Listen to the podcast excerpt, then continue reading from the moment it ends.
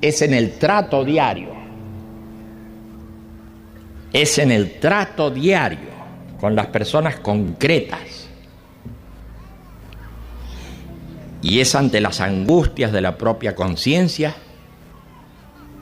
cuando uno se pregunta por la dirección que debe dar a su comportamiento y a su vida.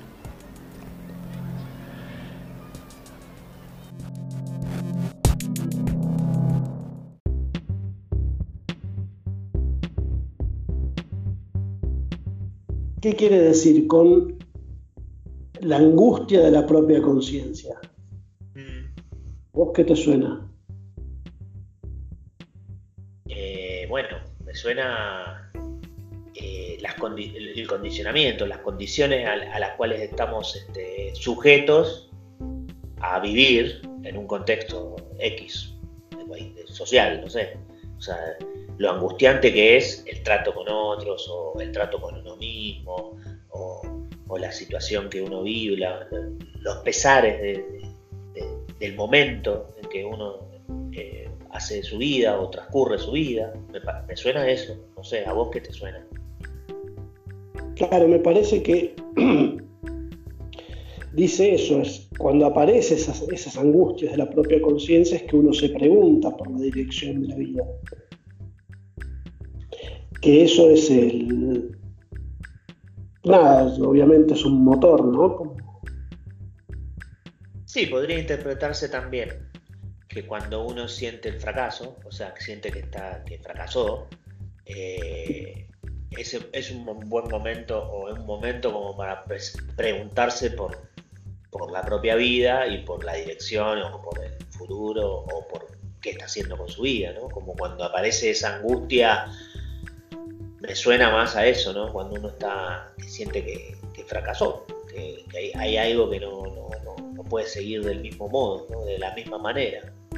Sí, sí, yo lo veo, a mí me parece como situaciones distintas, ¿no? Porque uno puede estar angustiado por distintos temas y no reconocer un fracaso ahí, sino que las cosas no están resultando simplemente. Y me angustia. Y ya el fracaso es otro tema, ¿no? Como más profundo, ¿no? Como experiencia. Puedo estar angustiado buscando culpables de las cosas que no me resultan. En cambio, el fracaso, no sé, yo lo interpreto es más cuando incluso por ahí te resultan y no tienen sentido, no le encuentras ningún sentido. Pero bueno, igualmente me parece que todo lo, como lo está planteando ahí es en el trato concreto con otros, ¿no? Que la relación directa pero que parte como que una cosa que lo dispara el cambio, la pregunta por lo menos, es esa angustia de la propia conciencia. Claro, hay algo que está mal, ¿no? Hay algo que no funciona. Y entonces uno ahí, ahí está como, bueno, viene esa pregunta o viene esa reflexión, que puede no venir también. ¿no? a veces te ayuda también, si hay otros, de pedir ayuda también, ¿no? Que no siempre es una opción fácil, sale fácil, ¿no? En realidad es difícil pedir ayuda a otro. ¿Cómo salgo de esta situación? Estoy angustiado, no sé. No, claro, porque muchas veces nos pasa, ¿no? Que no, no está claro ni siquiera ayuda para qué querés. O sea, porque puede ser, estoy angustiado, bueno, no tenés muy claro ni por qué estás tan angustiado. Es simplemente una sensación, ¿no? Es como una cuestión por ahí hasta aclarar esa angustia de dónde viene, eh, sería por una forma de pedir ayuda. Como que muchas veces pasa con algunas situaciones que por ahí escuchás, bueno, quiero salir de esta angustia, y como dame una fórmula mágica, pero si ni sabes lo que te está angustiando. Claro. O sea, no. Y tampoco pues, me angustia todo. Claro, claro, claro. Que puede ser. Que puede ser. Eso todo, pero poder precisar un poquito más qué es lo que está pasando, yo creo que es de gran ayuda. Claro, sí, por eso dice esa, esa cosa de, bueno, poder plantearse. Y es, como ir diferenciando los, lo que va pasando. O sea, bueno, no es que todo está me angustia tal cosa, o me angustia más esto, o menos esto. Porque si no, es una, una cerrazón, ¿no? Una cosa claro. que te encierra. No, y el trato al otro se empieza a complicar, porque es como que si yo te dijera, me duele. No sé, me duele, me morí. Vos me preguntás, bueno, pero ¿qué te duele? Claro. La zona de la cara, bueno, pero ¿qué parte? Hasta que llegás que es una muela. Exacto, hasta precisarlo. Sí. Pero no es toda una cosa así como confusa que, y ahí vienen los malos tratos, porque empezás a tratar mal a los otros, primero a vos te lo maltratás, empezás a decirte que a ese círculo de, maltrato de que no sirvo, que no, que no, que, está todo mal, que no, que no sé hacer esto, que no sé hacer aquello, que no sirvo para esto, porque es como no se sabe qué es lo que pasa, ¿no? Como que te empezás, lo, primero que uno hace, yo por lo menos me pasa eso, me empiezo a maltratar o a tratar eh, mal. Y después viene el, obviamente a los demás, a los que están alrededor, los más cercanos. Eso, te hacen sentir mal los culpables. claro, para los platos rotos. Eso es bastante habitual, en serio. Yo veo que hay gente que, por ejemplo, se siente mal, uno también, no sé, cualquiera, que, porque tiene temor a algo difuso, confuso, que no está claro. Y lo querés aclarar o precisar y por ahí no se quiere saber nada con eso. Ah, y es, es como un círculo, porque acercarte a ese tema complica más las cosas. Como... Claro, porque tenés que tomar, de, o sea, cuando uno aclara el punto en el cual está la dificultad, tiene que tomar decisiones. Y si tomas decisiones, a veces son decisiones que no, son fáciles de tomar. Lleva a una acción concreta. Exacto.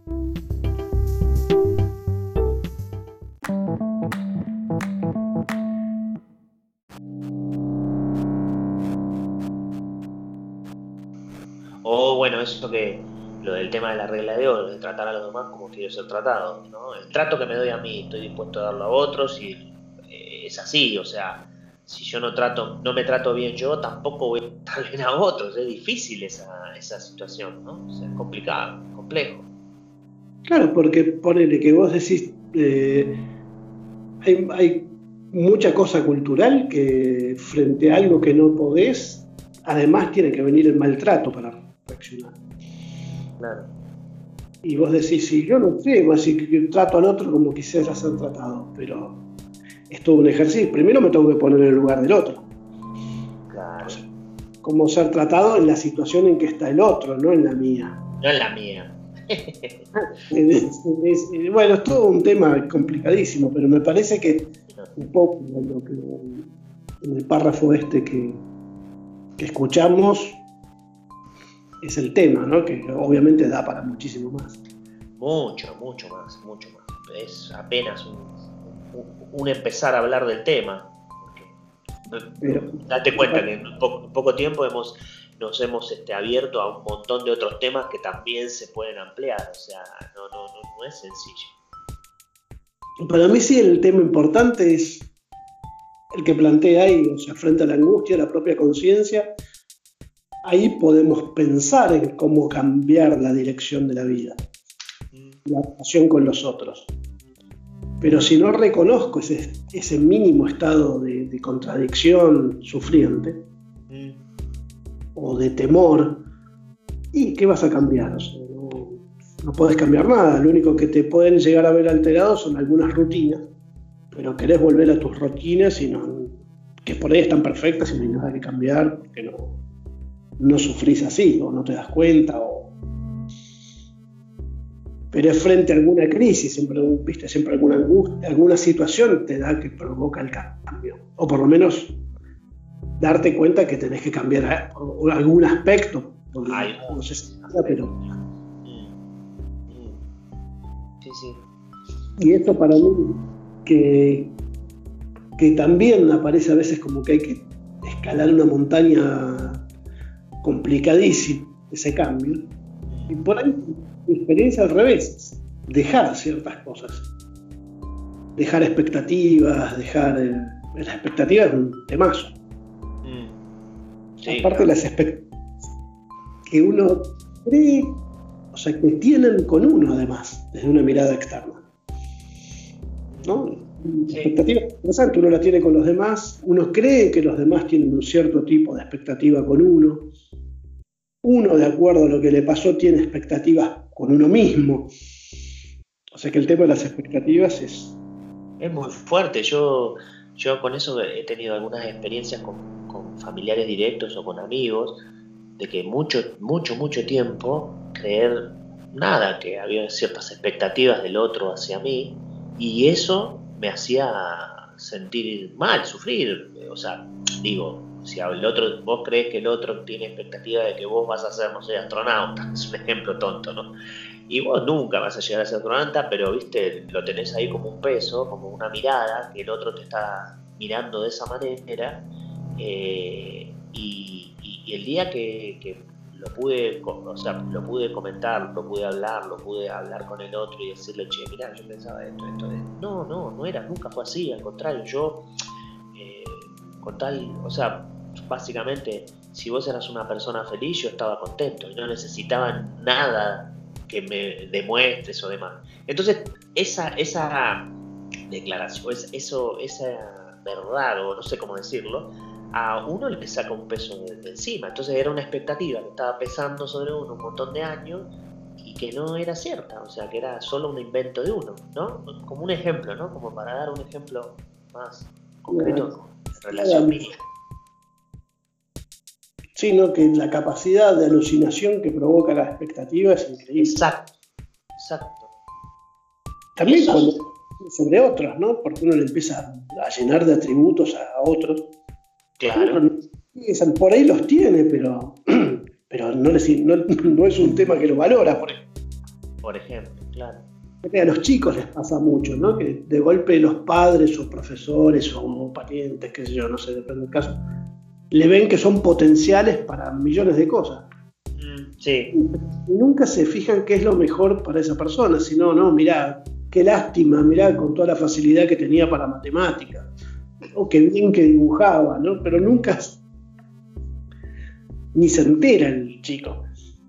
Pues no tiene ni siquiera la posibilidad de evaluar por sí mismo qué le gusta, ¿no? porque la presión a veces del entorno es tan fuerte.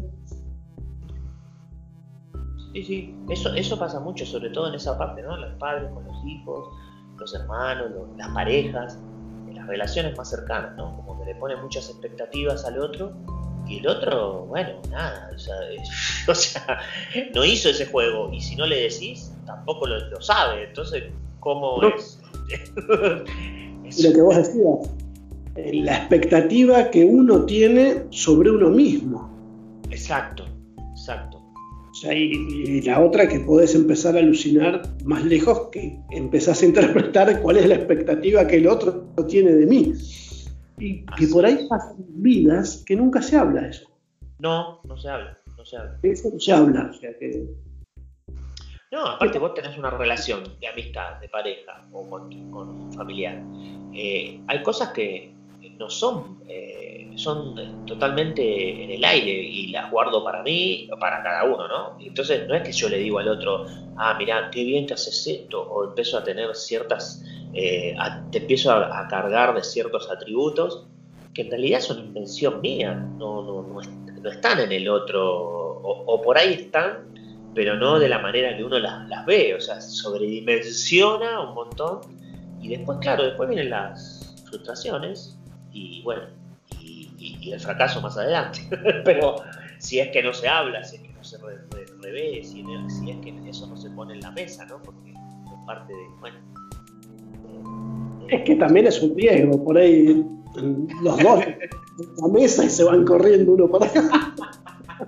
Y bueno, eso es el tema que decías antes de, de, de, las aparentes beneficios. Entonces uno está dispuesto a decir A y eso puede terminar con todo. También puede quedar la duda, no aclaremos nada, queda la duda. Claro. Pero eso pesa un montón, es, muy bueno el tema, porque nunca se, nunca se habla de eso, ¿no? Y, ese es un aspecto del trato, esto que estamos hablando, pero hay un montón más de aspectos, el trato al otro, el trato a uno, ¿no? O sea, eh, lo que decías de las expectativas, bueno, este es uno, hay muchos otros aspectos que también también influyen ¿no? en el trato con uno, en cómo uno se valora, en cómo uno se, se, cree que puede, que tiene futuro, eh, si, tiene una mirada positiva, si, si o sea, muchas cosas en juego.